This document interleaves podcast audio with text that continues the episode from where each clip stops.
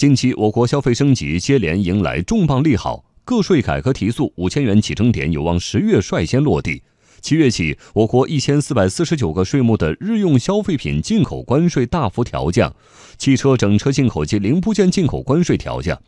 与此同时，商务部、国家发改委等部门正在从体制机制、流通环境、新增长点等方向联合发力，促进消费升级。我们来听央广记者丁飞的报道。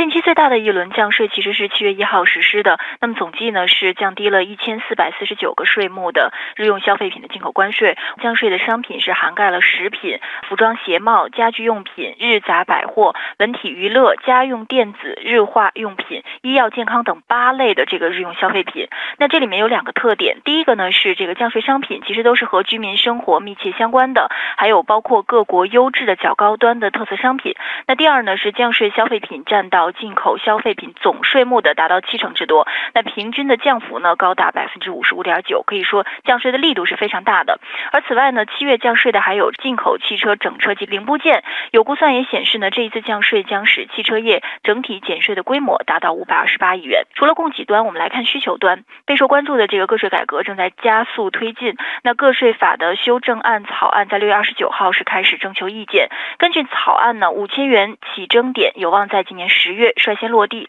而从明年起呢，包括增加专项抵扣、扩大低税率集聚也将陆续实施。那也可以判断出呢，这对于中等以下收入群体的受益将最为明显，消费潜力的这个释放也将指日可待。消费专家、贸资会研究院国际贸易研究部主任赵平，从这个消费结构上来说，消费结构这种升级的步伐是主要的趋势。那么升级表现在两个方面，一个是在商品消费方面，人们对于高品质的知名品牌。的世界各国的特色优质产品，还有国内的生态有机的这种食品的消费需求增长比较旺盛。那另外一方面，就是从商品和呃服务的这种消费结构来说，服务消费的占比和增速持续上升。呃，虽然说商品消费的增速是持续稳定增长的，但是服务消费的支出增速更快，这就使我们国家的消费呈现出增速得以保持这样一个总体的趋势。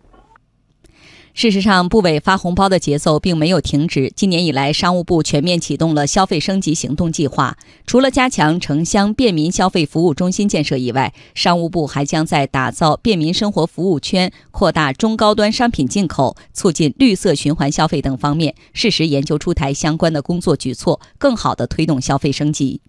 不仅如此，信息消费升级也成为政策焦点。工信部提出，下一步将通过出台扩大和升级信息消费三年行动计划等，进一步营造良好环境，激发市场活力。国家发改委明确提出，完善国有景区门票价格形成机制，降低重点国有景区门票价格，充分释放旅游消费需求，更好满足人民美好生活需要。